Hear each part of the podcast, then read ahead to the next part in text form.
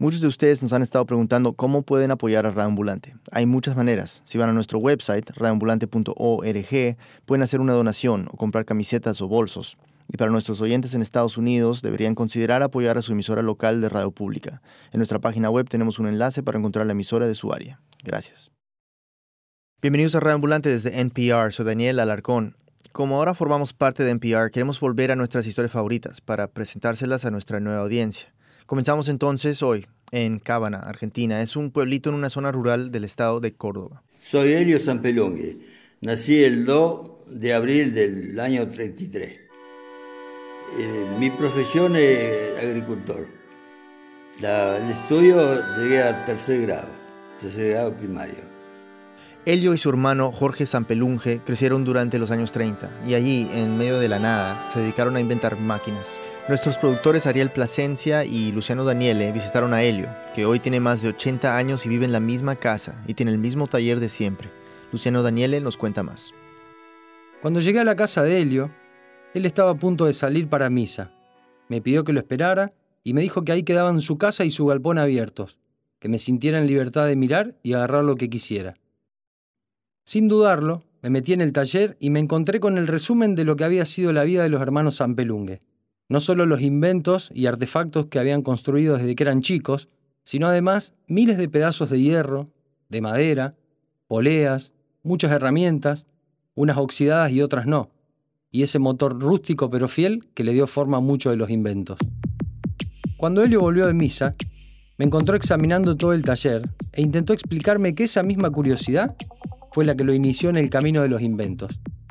A pesar de su timidez, cuando le pregunté sobre su infancia, me empezó a describir este pueblo en el que creció. Era muy, muy, muy, muy despoblado, había pocas casas, muy pocas. Después agrandó más. Era un pueblito lindo, muy tranquilo. A mí me gustó siempre En el campo donde vivían no había luz eléctrica. El pueblo está más o menos a dos kilómetros. Vivían, y aún hoy, de la agricultura y la ganadería. Ni siquiera hoy en día hay agua potable la sacan de un pozo. Y en esa época no tenían acceso a la radio. Muy de vez en cuando les llegaba uno que otro periódico de la capital de Córdoba. Eran los comienzos de los años 40. El único contacto con el mundo exterior era la pequeña escuela a la que iba Helio con su hermano. Al no tener con qué entretenerse, Helio pasaba su tiempo acostado en el pasto viendo cómo pasaban los aviones fumigadores. Se obsesionó con los aviones. Cuando tenía 7, 8 años, bueno, se me metió en la cabeza de que quería el avión. La pasión más grande de mía era hacer el avión. No era tanto el deseo de volar, sino de hacerlo y de verlo volar. Y cuando mi hermano era más grande, bueno, le comenté a él y él dice, tú tenías mucho más entusiasmo él de hacer el avión que yo que lo, había, había empezado. Los hermanos se enteraron que existía una revista gringa que se llamaba Mecánica Popular, y le rogaban a sus padres que se la consiguieran. Esta revista existió desde 1902, y su idea era introducir a los lectores en el hágalo usted mismo, enfatizando en cómo la ciencia y la tecnología se podían aplicar a la vida diaria. La versión latinoamericana se comenzó a conseguir en Argentina desde el 47, y fue uno de los pocos materiales de lectura que llegaba a manos de los hermanos Ampelungue. Fabrique un avión, el avión metálico que usted puede construir. Usted también puede viajar al espacio.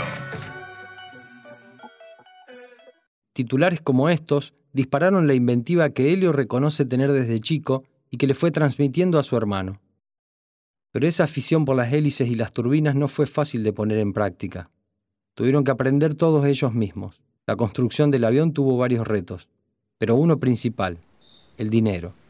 Los Zampelungue lo resolvieron abriendo un pequeño taller mecánico en su chacra. Cuando hicimos unos pesos, salimos en busca del motor. Fuimos en un aeroclub. El que lo atendió, no sé si era el, presidente del aeroclub o, el dueño del motor. Y lo pregunta, ¿en qué lo va a utilizar? Queremos hacer un avión.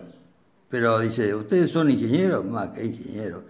Y si lo hace, no pretenderá que salimos de ahí bastante desanimados. Esa experiencia empezó una relación complicada con el avión y su futuro. Los hermanos se dieron cuenta que al contar la verdad de sus planes, la gente se burlaba de ellos. Así que decidieron decir mentiras y decir que el motor era para construir una lancha. Y ahí lo pudimos conseguir más fácil. Pero el que lo vendió el motor no estaba muy convencido. Se quiso llegar hasta la chacra nuestra. Y ahí comprobó que, que estábamos haciendo un avión, no una lancha.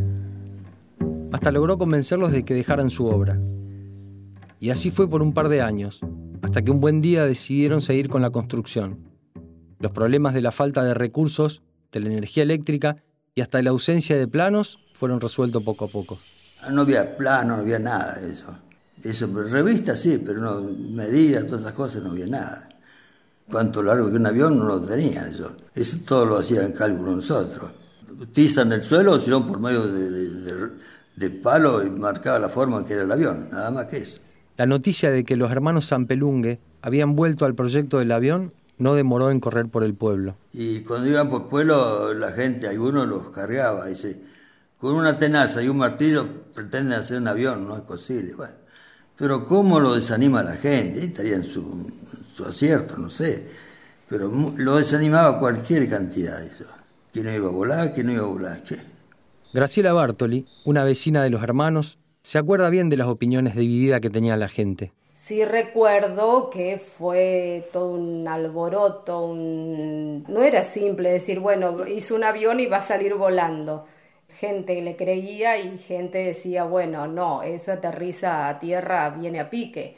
Eh, y otros, bueno, conociéndolo como eran ellos dos, decía, apostaban a que sí. Después de dos años de duro trabajo, la nave estaba terminada. Helio tenía 30 años y Jorge 20. Pero venía el gran problema. ¿Quién no volaba? Nosotros ni uno ni otro éramos pilotos. Tenían entonces que encontrar a alguien dispuesto a correr el riesgo de volar un avión hecho en casa. Según Helio, se enteran dos pilotos de la localidad vecina. Era José Araya y Libro Biondia. Y se vinieron. Cuando lo vieron, lo vieron tan bien terminado que se tenía mucha fe que iba a volar bien. Libero Biondi, piloto de profesión, todavía recuerda ese momento, aunque en su versión los Zampelungues fueron quienes lo buscaron a él y lo convencieron de pilotear el avión. Y no había muchos aviadores en aquella época, era uno de los pocos. Así que vinieron a buscarme y me convencieron. Un día me invitaron para comer un asado y de paso volar el avión. Y me dijeron que estaban esperanzados que el avión volara, que querían ver si volaba o no volaba. Libero, ni lento ni perezoso, se animó a aceptar volarlo. Recuerdo que le dije, mirá, digo, San Pelungue, yo no me hago responsable si al aterrizar lo rompo. Pero Libero nos asegura que él no aceptó el desafío por valiente. No, siempre fuimos vale cobarde. Era la, edad que era joven, la edad del pavo tal vez, y, y, entonces en aquella época uno le gustaba cualquier cosa. Y habré tenido 25, 27, 28 años habré tenido. Después del asado llegó el momento clave. Hacemos una pausa y cuando volvamos sabremos si el avión voló o no.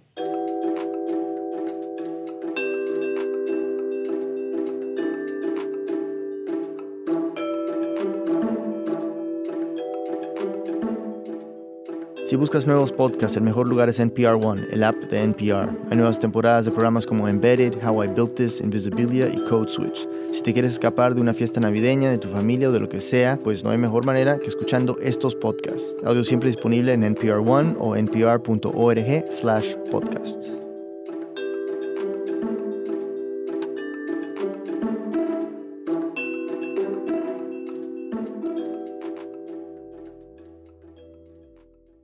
Antes de la pausa nos quedamos en un momento crucial para los hermanos Zampelunge, si el avión que habían construido volaba o no.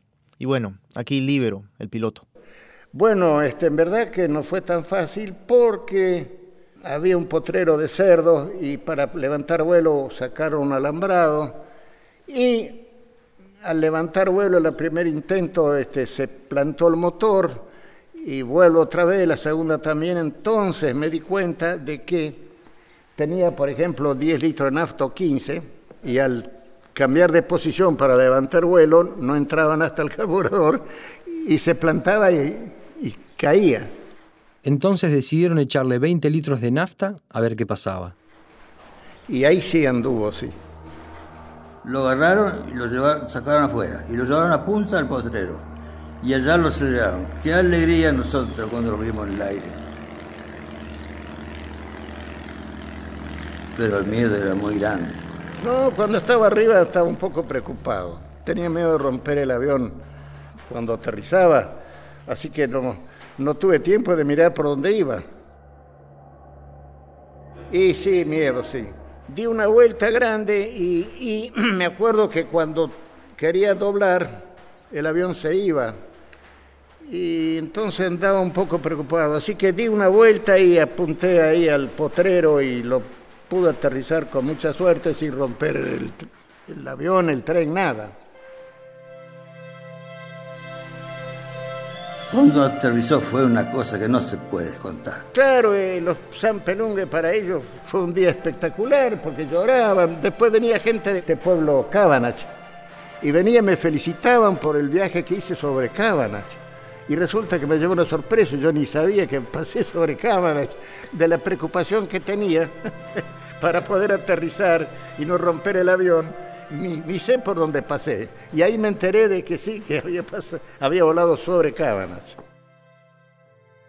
Los recortes de periódicos que todavía decoran el galpón de los Zampelungue reviven la hazaña. Y encima vuela, fue el título del diario más importante de la región. Era marzo del 64 y los pocos medios de la época cayeron a los pies de Helio y Jorge. Para la gente de Cábanas fue un gran acontecimiento, pero no todos los habitantes creían que el avión de los hermanos hubiera volado así que exigieron un segundo vuelo. Entonces al año, al año viene un piloto de, Venado, de la ciudad de Venado Tuerto. Y le dije yo, dé una vuelta al galpón, así lo ven todo. Venado Tuerto, dijo él. Así se llama la ciudad de donde venía el piloto. Todos vieron volar el avión que había construido Helio junto a su hermano. Llegar a este momento había consumido todo en las vidas de Helio y Jorge. El sueño que tuvo Helio cuando apenas tenía siete años se materializó a los 30, en un lugar como Cábanas, en los años 60, un hombre de su edad ya tenía esposa e hijos. Helio ya se sentía demasiado viejo. Mirá si tendría pasión de hacer en avión que tenía miedo de casarme. Porque, bueno, pone que alguna chica se da por mirarme. Pero si digo, si tengo una mujer que no es contra el avión, se termina el sueño. Digo, cuando después, a los 30 años, eh, voló el avión, bueno, vamos a buscar novia más que ya no me miraba nadie. ¿Y tú que sigues solo, no? Ese seguir solo de Helio es en realidad continuar codo a codo con el hermano, pasar los días en la chacra con sus padres, la agricultura y principalmente en el taller, dedicándole muchas de sus horas a nuevas criaturas mecánicas. Hicimos una turbina más de 20 años para perfeccionarla. Cuando vi vimos que más o menos tenía fuerza para empujar. Bueno, agarramos, le diseñamos un, un, carruaje de cuatro ruedas y lo pusimos muy arriba. Daba 40, 50 kilómetros, daba, pero el ruido era muy grande el ruido. Y una noche se lo da por pasaron en el pueblo. Y la gente no, no estaba enterado de esa, que nosotros habíamos hecho esa turbina.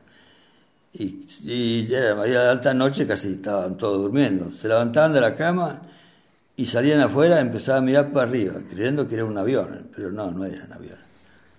Hoy hay dos helicópteros que inventaron que aún descansan en el galpón, pero estos sí que nadie se animó a pilotearlos. Sin embargo, Helio no quiso quedarse con la duda y recuerda que por su cuenta resolvió atar el helicóptero a un árbol. Y como si fuese una marioneta, manejó a distancia los controles y logró hacerlo despegar. Lo, algunos sí, subí arriba, lo manejé, y, bah, pero no lo largué, no lo pude largar. Primero para probarlo, lo, lo, lo ataban afuera y lo manejaba to, todo por, por cuerda, ¿no? Y ahí lo aceleraba y lo levantaba. La afición de Helio por los inventos siempre lo mantuvo un poco aislado de la comunidad. Se peleaba constantemente con todos, pero siempre tenía a su hermano de su lado. Helio y Jorge contra todos los que le decían que no podían lograr sus metas, desde que eran chicos. Hoy a Helio, con sus 80 años, le toca batallar con uno de sus más crueles oponentes, la soledad de sus días, porque hace un año su hermano Jorge falleció. Es mucha amargura. Sí, pero duele, duele la locura. No, pero en, la vida yo, no hay que quererse tanto. No sé si en, en un catecismo hay que quererse mucho más. No, no creo eso. Porque si vos no te querés tanto, no lo sentís tanto. Pero cuando lo querés, sí.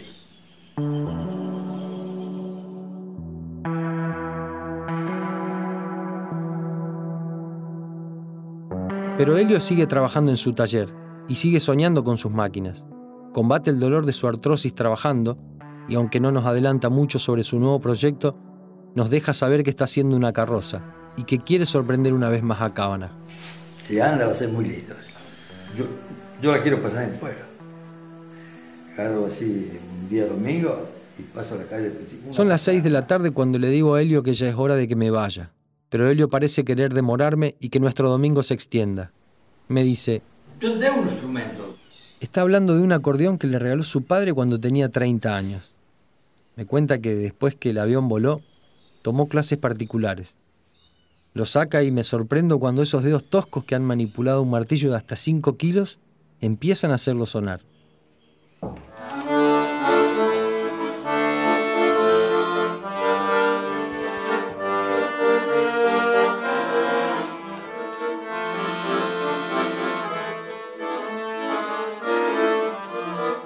Helio se guardó para el final la última gran sorpresa.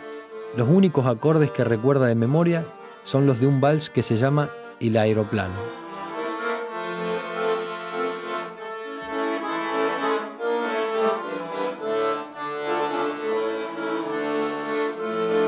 Luciano Daniele y Ariel Plasencia son periodistas y viven en la ciudad de Rosario, Argentina. Esta historia fue editada por mí, Daniel Alarcón y Camila Segura. Muchas gracias a Sokio de Punk Productions. El equipo de Radio Ambulante incluye a Silvia Viñas, P. Martínez, Luis Treyes, Elsa Liliana Ulloa, Barbara Sawhill y Carlos Rolando. Nuestros pasantes son Emiliano Rodríguez, Andrés Aspiri y Luis Fernando Vargas. Carolina Guerrero es la CEO. Conoce más sobre Radio Ambulante y sobre esta historia en nuestra página web, radioambulante.org. Radio Ambulante cuenta las historias de América Latina. Soy Daniel Alarcón. Gracias por escuchar.